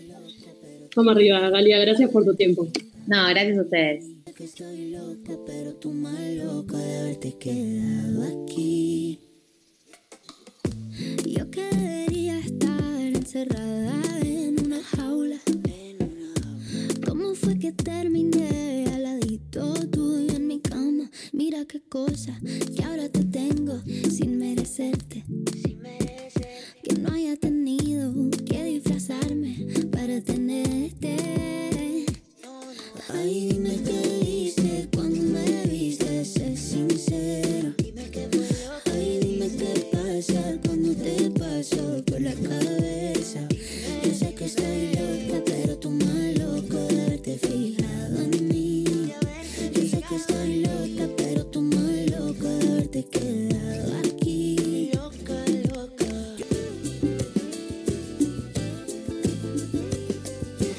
Excelente nota que acaba de tener Camila Siñado con Galia Moldavsky, esta socióloga argentina que hizo una nota en revista Anfibia. Es más, les invitamos a leer la nota. Luego en las redes van a estar, va a estar colgada esta nota que Galia hizo para revista Anfibia sobre los Montaner, Justin Bieber y. Sí, los ya está, ya está en nuestro, en nuestro Twitter, la, la replicamos, así la pueden encontrar. Y bueno, luego subiremos esta entrevista que estuvo muy interesante. Es, hay como, quedan como muchas cosas para analizar. Eh, creo que los, los Montaner, si bien los, a ver, no es algo, eh, no es que se, se analiza siempre a los Montaner o a Camilo, bueno, eh, Justin Bieber en este caso también, eh, por, por ser ellos, sino porque son más mediáticos que otras familias. También me contaba Galia del tema este de que la pandemia pasaron todos juntos en una casa y el tema del casamiento, de ahí se volvieron como súper populares en las redes sociales y, y en YouTube. Pero digo, ellos tienen creencias y tienen modos de comunicar su religión que la llevan adelante y de practicar la religión, que la llevan adelante mm, eh, muchas familias del mundo y sobre todo ha crecido en Latinoamérica en los últimos años esta forma de, de, de practicar el evangelismo más eh, neopentecostal, que es como hablaba Galia, se toma de estas nuevas redes sociales, de los nuevos medios de comunicación eh, y busca difundir su mensaje de otra forma más eh, ligera, más amena, más cercana. Y, y bueno, creo que Galia no lo comentó, pero el tema también es fue controversial y lo- creo que lo, lo cuentan en la nota de este pastor evangélico que, que los casó. No sé a, a cuál de las parejas, me perdí en cuál de las parejas ca- eh, casó, capaz que Cami me puede ayudar con esto, si fue a Baluna o a, o a Justin. Pero es un pastor que después terminó, que fue eh, desplazado de la iglesia por eh, ser infiel a su pareja. Eh, Algo, que Cami algo- lo algo que, rectifica. que me, que me quedó en el tintero, algo que me quedó Sí. en el tintero es, eh, yo a veces eh, agarro mi celular y demás y, y empiezo a bichar las redes sociales. En una de esas eh, me aparece Camilo, ¿viste? Y o Eva Luna. Sí, y se me la por luz están bichar- todo el tiempo. Y se me da por bichar, viste, las fotos que suben y demás. Y es como que no tiene un punto medio, Camilo. O es, o es un mimoso, o es un tóxico, o es un, un amor como persona, o, o te tiene o te tiene arriba. O pero lo que pasa Como- es que lo de tóxico en realidad creo que es una concepción que tenemos nosotros, pero desde otro lado, ¿no? O sea, digo, son el, la, el- el- no sé, la determinación de tóxico que se ha difundido últimamente en las redes sociales, más que nada en Twitter, eso de, ah, es re tóxico, me parece que se da como en un contexto más de las relaciones sexoafectivas más juveniles, pero de otras perspectivas. Yo no creo que si a ellos, a ellos le preguntás si, si esas prácticas ellos consideran que son tóxicas, te van a decir que no. Para ellos no en- eh, entendés a lo que voy. bueno, pero un poco intenso Bueno, no. parece ser, ¿no? También eso porque hoy, hoy en día estamos acostumbrados y todo un mundo de gosteo y el no te contesto y me contestas una... A ver, está, son románticos. Capaz que en exceso para algunas personas, bueno, puede ser. Eh, Cami nos iba a aclarar una duda de los, de los pastores, ¿no? Después la, la aclaramos. Está en la nota, está en la nota, vaya en la nota. Eh, mensaje- sí. Creo que mejor, creo que en la nota además de porque hay todo un contexto que está bueno interiorizarlo, más allá de como este caso puntual del pastor, eh, que también, bueno, hubo otro relacionado con, con la homosexualidad también, Sí, y que también lo echaron, eh, como tal, un montón de cosas que adelantaba Galia, pero creo que está bueno como poder también poner en palabras eh, que a veces queda más grabado que, que con las voces. Además que nos quedamos un poco Obvio. manijas, obvio. La familia Montaner es de análisis que puede ser durante horas. No, sí, si nos agarrás a Cami y a mí, te hablamos de los evangélicos nos cruzamos con cualquier famoso cinco, cinco horas. Eh, está, siguen llegando a arroba radio bárbara uy y al 091-227-222 eh, mensajes, están a tiempo todavía hasta que terminemos el programa, mensajes de, eh, bueno, qué situaciones, noticias, proyectos, porque hemos estado haciendo también el rescate desde una perspectiva más más descontracturada, pero también pueden ser proyectos serios, eh, proyectos de ley o proyectos de viales, lo que se, lo que se acuerden, o personas. En este caso tengo tres mensajes eh, que son los que van quedando, porque después hay unos más serios tipo consejo de salario, fondo coronavirus, eso es también para, para analizar, desalojo de mapuches, pero me interesan estos, leer estos tres de personajes para dar pie al rescate y ver qué nos trae hoy Camilo. Lilita Carrió, Carrió y Bullrich. No voy a decir quién de la producción lo dijo, pero todos más o menos nos, nos imaginamos. ¿Qué pasó con Novik? ¿Qué pasó con Novik? ¿Qué pasó Y- con Novik? Sí, es casi como Talvi. Se, se fue, se fueron se fumó, desvaneciendo se fumó. y ahí están. Y voy a leer el último y doy paso a, a la cortina musical del rescate. ¿Qué pasó con tu eco?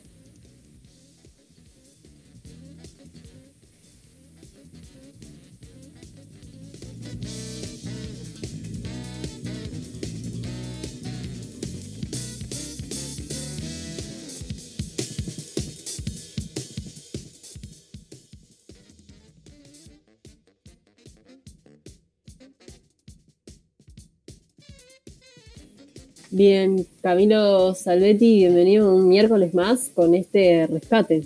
¿Cómo andan? ¿Todo bien? Creo que ya nos bien. saludamos hoy. Qui- Quiero, Sí. quiero acotar algo. Quiero acotar Dale. algo. Dale. Nuestro Adelante. Camilo favorito.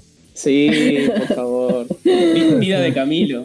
Vos Sobre todo que porque Camilo. tiene apellido, el otro no sabemos el apellido, eso me, me pone un poco nervioso.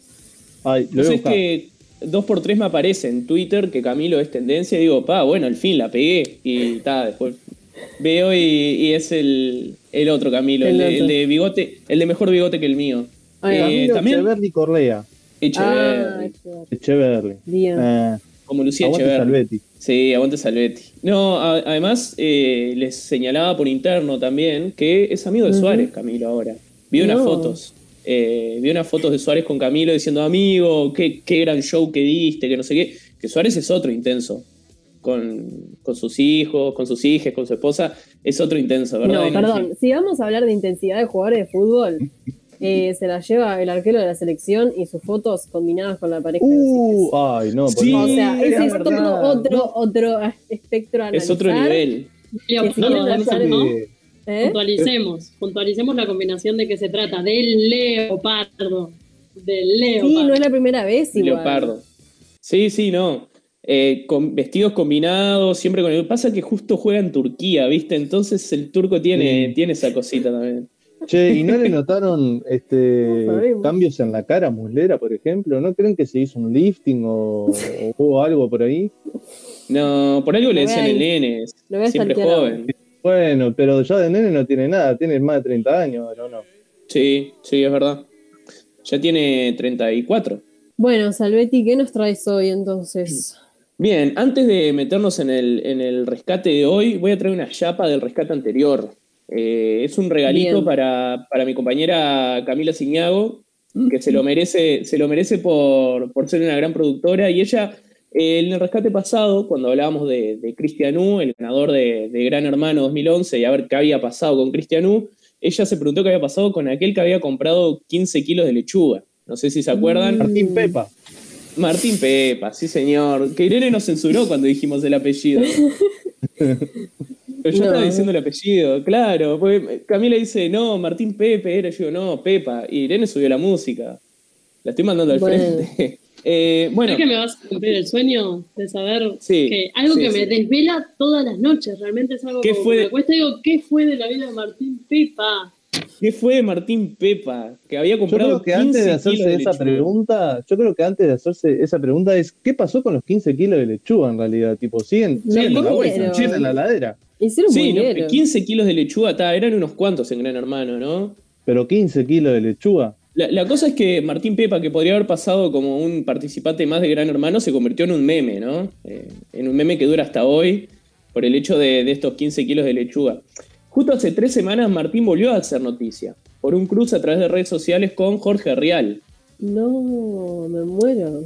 Eh, Am- claro, ¿qué amplía. pasa? Ma- eh, publicó lo siguiente: ¿Qué poca publicidad privada tienen los medios digitales de noticias? G. Con suerte algún, algún ad de Google. No alcanza ni, ni en pedo el servidor, no sé, no, no entiendo muy bien cómo lo escribió acá porque está medio abreviado.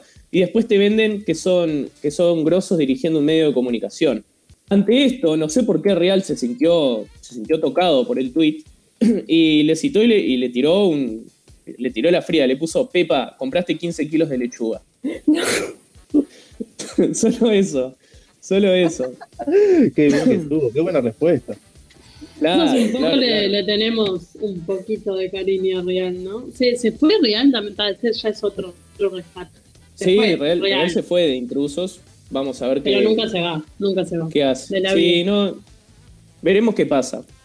Eh, bueno, a raíz de esto, eh, en realidad a raíz de este, de este reflote de Martín Pepa fue que eh, lo entrevistaron de uno de estos medios hermosos que me hace visitar el rescate, porque me hace conocer medios que, de los que no tenía ni idea, que este es Diario Show, diarioshow.com, lo entrevistó a, a Martín Pepa y le preguntó, bueno, ¿qué había estado haciendo en los últimos 10 años? Resulta que siguió vinculado a la televisión Martín Pepa y eh, del otro lado de la cámara, y se dedicó a la, a la producción. Mira, Trabajó en La Voz Argentina, fue productor de Graduados, fue productor de otras ediciones de Gran Hermano. Ahora está dedicado al, al marketing digital, a la producción de contenidos digitales a través de una empresa que tiene. Bueno, trabajó para Nickelodeon también, participó de eventos de Nickelodeon. ah, pero buenos trabajos.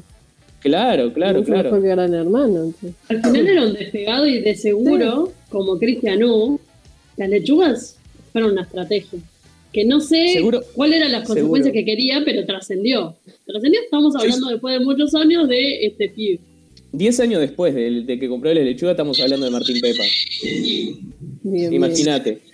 Bueno, y, y para, pa- para cerrar acá este, esta chapita, em, les, leo una cita de Martín Pepa que le dijo a, este, a Diario Show, a, a los, a los colegas de Diario Show, que dice, he trabajado para ambos, para ambos lados de la grieta. Sí. Con eso, con eso cerramos Uy, esta chapita. qué polémico. Y ahora polémico, ¿no? Polémico, polémico. Eh, se ve que el lados. trabajo en medios lo, lo ha llevado a trabajar para, para ambos lados de la grieta, de la grieta argentina. La grieta, la, la tal palabra que, que reconocen los compañeros argentinos, ¿no? Que nos ha Sí. llegado también muchas veces. Totalmente. Bueno, ahora sí nos metemos en el rescate de hoy. Este era un regalito simplemente porque, porque sé que, que Camila tenía esa espina que, que no la dejaba dormir por las noches. Las cacerías de Bueno. payasos del 2016. ¿Se acuerdan? ¿Se acuerdan de cuando se cazaban payasos? Ah, Abril está diciendo que sí. Abril está diciendo Mm, no. que sí. ¿Cómo se casa, Era- payasos casaban? Era una época en la que cada tanto, va, me pasó a mí, en ese momento se usaba más Facebook, porque capaz que yo ya estaba muy atrasada, pero te agregaban payasos a Facebook Ay, no. Payasos diabólicos. y aparecían payasos en, en ciudades asustando gente, nunca entendí si, si cometían crímenes o no, pero tremendo tema. Sí, algunos sí, algunos cometían crímenes, otros lo hacían porque da, para dar miedo simplemente, y, había otros justamente que lo aprovechaban para cometer delitos, ¿no? Eh, y esto ocasionó que se organizaran brigadas antipayasos, ¿no? Eh, fue un fenómeno que, que- que arrancó en, Estados Unidos, que era, bueno, como decíamos, apariciones de payasos, de gente disfrazada de payasos, como de, manera espantosa, como terrorífica. Em, provocó una histeria colectiva en la población. Más o menos entre septiembre y octubre de 2016 eh, eh, se convirtió en una moda y la mediatización de, de los hechos, porque en realidad se, se repicó mucho eh, en, los medios, en los medios de comunicación y en las redes sociales sobre todo, y, y eso ocasionó que se generaran estas brigadas antipayasos, ¿no?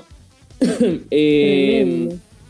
Claro, y se fue, se fue expandiendo. Arrancó en Estados Unidos y se expandió un poco a Canadá, pero para octubre, noviembre del 2016 empezás a encontrar notas de todas partes del mundo de apariciones de payasos diabólicos, de gente que, que salía, que salía a cazarlos. Era como, como una, una especie de. Una purga. De, de- de purga, ahí va, no me salía la palabra. Mm.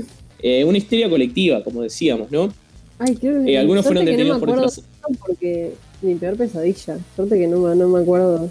No lo Es viví. que hay mucha gente que, que le tiene miedo a los payasos. Eh, Oh. y, y- y ir caminando y cruzarte, cruzarte con un payaso diabólico de- debe ser de lo peor que te puede pasar. De noche, imagínate. Claro.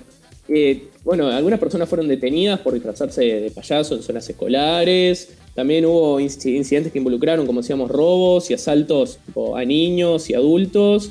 Eh, mientras que algunas apariciones también, o sea, no, no tenían actividad criminal, pero eran detenidos igual porque, porque, como decimos, hasta la policía estaba metida en esto.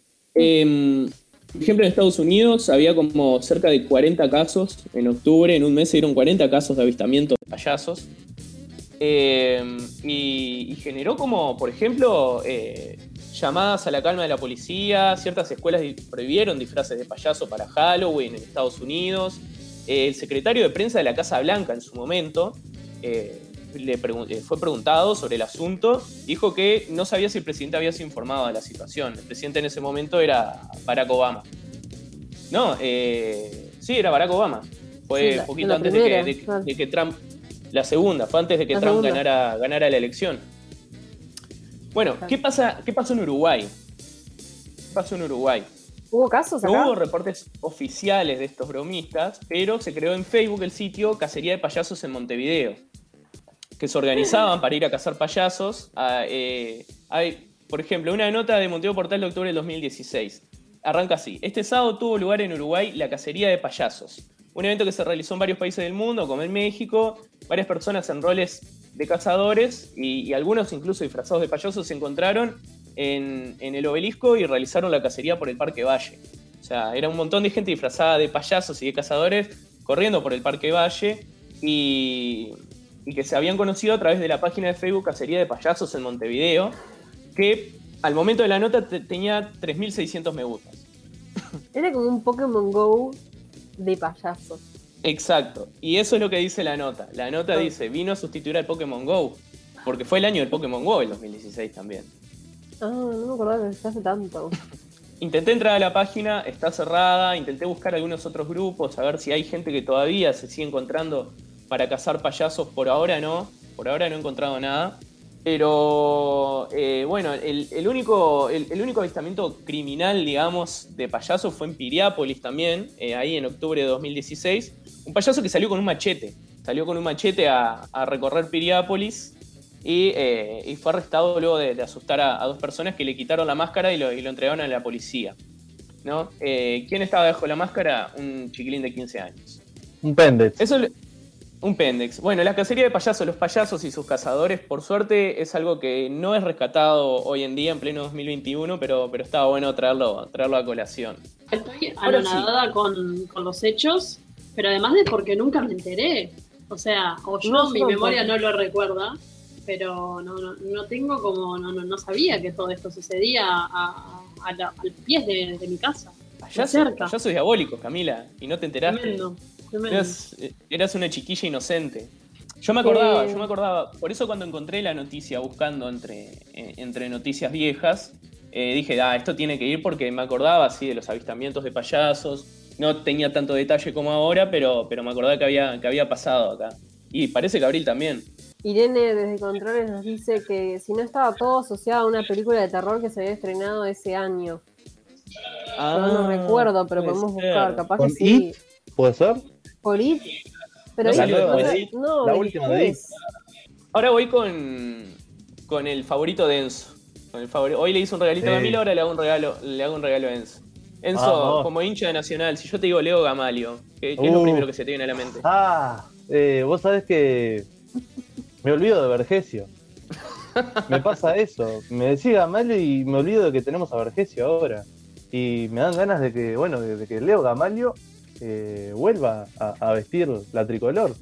Esto lo, lo tiró Rubén por Twitter, eh, que, Colega que- que también. dijo, bueno, colega, un colega también, eh, del podcast Días Hábiles también, que pueden, pueden escucharlo si quieren, un gran podcast, eh, está disponible en Spotify y otras plataformas. Nos dijo, vos, ¿qué fue de Leo Gamalio? O sea, ¿qué, qué pasó con, con, es- con el Slatan brasileño? Porque lo vendían así, ¿no? O sea, el Zlatan no, Ibrahimovic fue- no, de no, no. Brasil. Lo de Leo Gamalio fue increíble. Nacional fue increíble. Este, yo no sé cuántos partidos terminó jugando en Nacional, pero que no hizo ni un gol. O, o solamente recuerdo uno de cabeza. Ah, ¿fue Ahora voy increíble con la malo? Están diciendo. Perdón, yo no Ah, sé ni quién Ahora vengo con la estadística. Cuando Es me dicen Leo Gamalio, era. Es Gamalo. Malo, malo. Cuando me dicen Leo Gamalio, yo me acuerdo de algo que escuché en el estadio, que se lo escuché decir a un amigo. Eh, lo echan a Leo Gamalio, le sacan una roja, era como la, la segunda roja, creo, en dos partidos. Y él le grita: Gamalio, Leo Gamalio, tenés más rojas que goles. Siempre me quedó esa estadística. A ver si era verdad. que tenía más rojas que goles. Finalmente te digo, logró equilibrar la racha porque terminó su paso por Nacional con dos goles y dos rojas. O sea, quedó equilibrado el, el- Los el datos de cuántos partidos jugó, no, no, no, no tenés. O cuántos minutos, no, ninguno. Eh, sí, los tenía, pero no los anoté. Lo tenía en Transfer Market ahí, pero a mí me interesaba más el, el balance de rojas goles. ¿Qué fue de Leo. Amalio, no? Después de esos seis meses que pasó por, por nuestro país. Eh, paseó mucho por equipos de la B de Brasil, como el Goiás, el Ponte Preta o el, o el Crisiuma. Y Gamaliovic, como se le, como se le conoce, eh, volvió al club Regatas después de, de estar en Corea del Sur. Pasó por Corea del Sur por el, por el Pohang Steelers. Y el año pasado fue a jugar al Club Regatas de la B de Brasil, donde fue goleador. Donde fue goleador del campeonato. Increíble. Este, Increíble. Algo histórico. 10 goles en la temporada. Con Ahora 10 esa carrera quedó, quedó como goleador. quedó como goleador. No, entonces, entonces lo- los otros nueve que eran. No, no, no sabemos. Ahora, después de su maravillosa carrera, está actualmente jugando en Qatar, en el Alcor, y por donde ahora, donde ahora por, lo- por ahora lleva dos goles. Fue rescatado Leo algo. Gamalio. Sí, algo es algo. Fue rescatado Leo Gamalio aquí en la isla desierta para placer de, de nuestro conductor de Tenso Adinolfi. Muchas gracias, Salvetti. Este, deben estar pagando lindo, aparte en Qatar, ¿no? Sí, sí, debe estar cobrando unos buenos petrodólares, así que nos alegramos muchísimo por, nuestro Slatan, Slatan brasilero que tuvo, su pasito por acá, por Uruguay. Otro de los que tiraban en Twitter, eh, año 2019, elecciones, aunque faltaba un poco para las, elecciones departamentales y municipales. Un, llamado Brian un muchacho llamado Brian Núñez de Tranqueras, que militaba en el Partido Colorado y más precisamente en la agrupación de Josemar Lobato, mejor conocido como Maneco, eh, creó un jingle. Creó un jingle para impulsar la candidatura del Maneco a la alcaldía, a pesar de que, de que faltaba, faltaba poco más de un año para las elecciones en- departamentales en ese momento, que al final se terminaron, se terminaron aplazando por el coronavirus. Con la música característica, bueno, creo que si digo votar Maneco, a todos nos sale la melodía a la cabeza. Llegó el de. ¿Vos qué vas a hacer? Lógicamente. ¿Dónde estará el jingle de ese? ¿Estará en YouTube todavía o no? ¿Quién es Rugnitz? Queremos escuchar a Maneco. No, tenemos algo mejor con. Irene para mostrarles. Tenemos algo mejor. ¿Qué pasó con Brian? En agosto de 2019 sacó otro tema. Se llama Baila Maneco. O sea, es, ¿Y es, y una- es- y es No, la, no. la misma melodía? es la misma melodía. ¿Bailar, Pero habla un poco Maneco, más. algo así? Ahora, ahora lo vamos a escuchar, ahora lo vamos a escuchar. Eh, ¿Qué pasó? Lo adelantábamos hoy. eh, bueno, eh, Baila Maneco no tuvo tanta trascendencia, creo que no llega, no, No. llega a las mil reproducciones. Este, no fue tanto como, como Botal Maneco, que él tiene el poder, pero bueno, está. eh, era, era un poco. Ya se estaba empezando a copiar a sí mismo un poco, Brian. Eh, en septiembre de 2020, Brian largó la polémica igual. En septiembre del año pasado, o sea, así nada. Hace un año que no sabe nada de Maneco. Llegó el fin de. ¿Vos qué vas a Enzo? Dinolfi lo adelantaba. Tiene muy buenas fuentes también, como ya sabemos. Eh, el hombre que ahora está pasando el jingle, decía Brian en un video, que, que se lo hice para él, pero es mío, y, se acor- y ni se acordó que estoy vivo. Hace un año que no me habla, dijo Brian. Me ve en la Uh. calle y no me saluda. La realidad es Uh. esta. Hace un año que dejó de hablarme. Es como si yo no existo.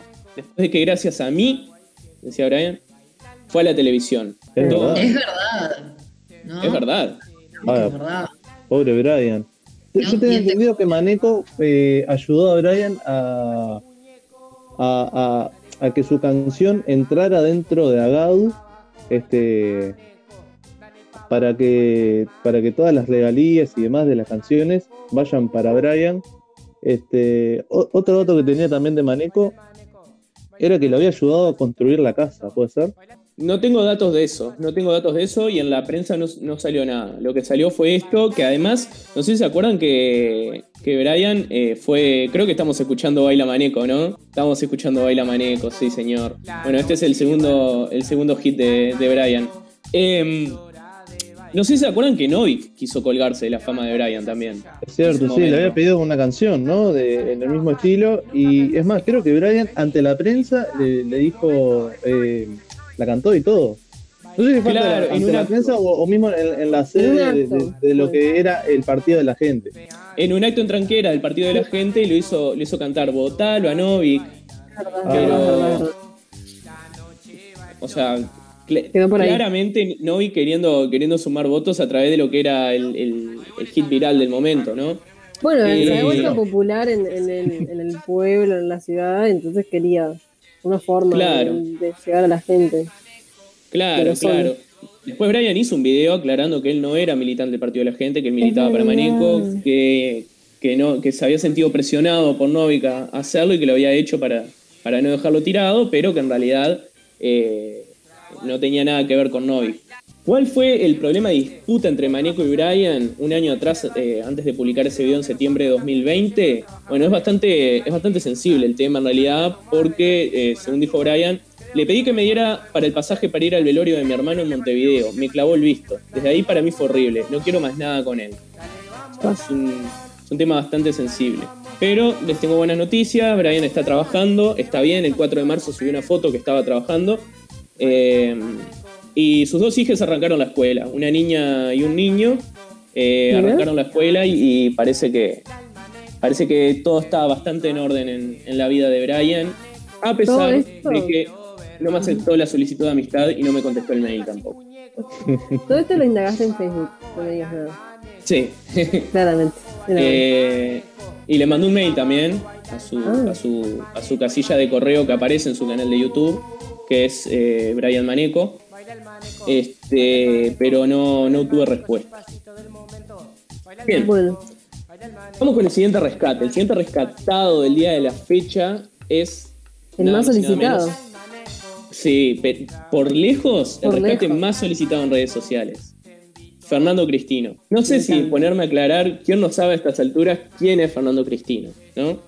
Porque luego de la viralización de los audios con la, con la vicepresidenta Beatriz Argimón, que hasta dejó una nueva palabra tueco, que es la que se repite en las solicitudes de rescate, porque ni siquiera te ponen qué fue de Cristino, Cristino, te ponen tueco. Yo tengo la teoría de que y que, No, no, y yo que se dedica a poner tueco. Ah, vos tenés los Yo- nombres. Claro, no, no, fue gente diferente, eso es lo genial. Está, todo el mundo Yo quiere saber misma te lo dije muchas veces también. Sí, claro, claro. Yo ya Claro, iba con la teoría conspirativa de que era el mismo Fernando Cristino, que está tan desaparecido que, que, bueno, que quería estar en Radio Bárbara como todo el mundo. No, no, Bueno, no fue él, no fue él. Fernando Cristino, el tueco, que también nos tiró el dato de que pesó 900 gramos al nacer en, en Flores y que, y que arrancó limpiando, limpiando caca en una cadena de comida rápida antes de, de ser el, el representante de modelos que es ahora. Después nos El recordamos, más conocido del Uruguay, seguramente. pasó por una internación en el, en el Vilar de Bo, una frustrada candidatura a alcalde de Punta del Este por el Frente Amplio, eh, algunas a- otras apariciones mediáticas, pero Cristino se fumó. Bárbara se comunicó con Cristino, eh, que Wow. nos dijo que no está dando notas. Pero les leo el mensaje que me mandó, muy amable Fernando. Hola querido, ¿cómo estás? Sabes que por ahora no estoy saliendo en notas ni nada, me tomé un tiempo. De todas formas, muchas gracias. Pero para que sepas, estoy bien, tranqui, laburando con una nueva escuela de modelos y con unas propuestas para laburar por el interior del país también con los cursos. Supongo que cursos de modelos. Así que bueno, cuando vuelva al ruedo de los medios, con muchísimo gusto. Muchos éxitos en la radio. Así que Bárbara cuenta con la bendición de Fernando Cristina. Lo queremos, lo queremos. Sí, lo queremos muchísimo, lo queremos muchísimo. Y Ojalá espero que, que esté yendo empiece- mejor en ese ámbito de moda que en, en política, seguro le va a ir mejor. Él ya estaba metido. eh, sí, claro, la- pero todo. eh, el número, claro, el número con el que me contacté es el de su empresa, Cristino Management, Sí. pero sé que, que lo maneja él, que es su número personal, a pesar de que es una cuenta de empresa. Eh, hasta acá el rescate del día de la fecha. Eh, no tuvimos mucha cosa, mucha cosa seria, porque me estoy guardando algunos de los que están tirando, algunos temas un poco más serios, para investigarlos como se merece, investigarlos un poco más en profundidad. Porque, bueno, la cacería de payasos o en qué anda Fernando Cristino tal vez no, no es una investigación que lleve tanto tiempo, pero algunas otras cositas más serias sí. Me parece perfecto. Muy bien. Estuvo muy Sí. bueno este rescate, Salvetti. Te esperamos la semana próxima entonces. Por favor. Ya pueden ir mandando su mensaje a 091-227-222 o a todas nuestras redes sociales, arroba Radio Bárbara Uy, eh, de aquellas cosas que quieren que rescatemos para el miércoles que viene. Quedan algunas cosas en el tintero de las que mandaron ayer y hoy, pero pueden seguir mandando aquellas cosas que, que se acuerden esta semana. Antes de irnos, eh. Huertas, y antes Dime. de irnos, Salvetti, 16 partidos jugó en Nacional Leo Gamalio e hizo dos goles y tuvo dos rojas. Empatado, empatado. Empatado en rojas y en goles. Este, no, un desastre. En fin, este, para un hincha de Nacional, eh, la verdad fue un. En fin, no voy a emitir más comentarios porque ya estamos, nos estamos Está yendo de la hora y, y- y la verdad no me quiero. Quiero ser un, un tanto diplomático con, con, con Leo Gamalio que ahora está jugando en Qatar como, como dijo como dijo Camilo.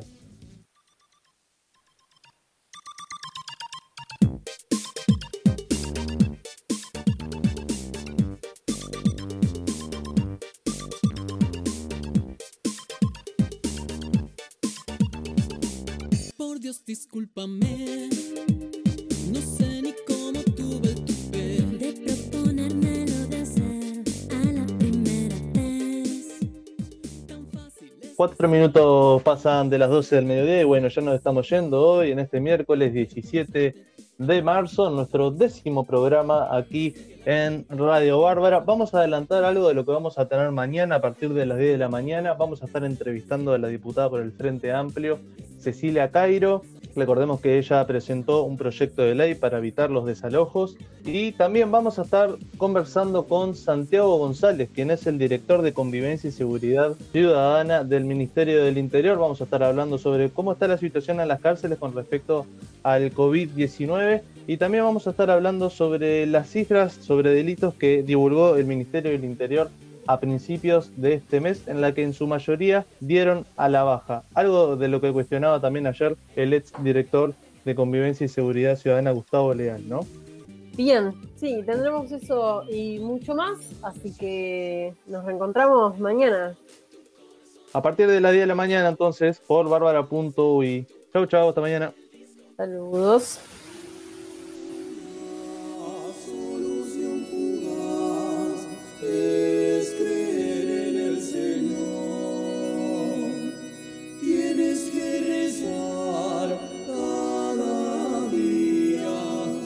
sacrificarte por el Señor que esta noche te bendice y tienes que sufrir por él.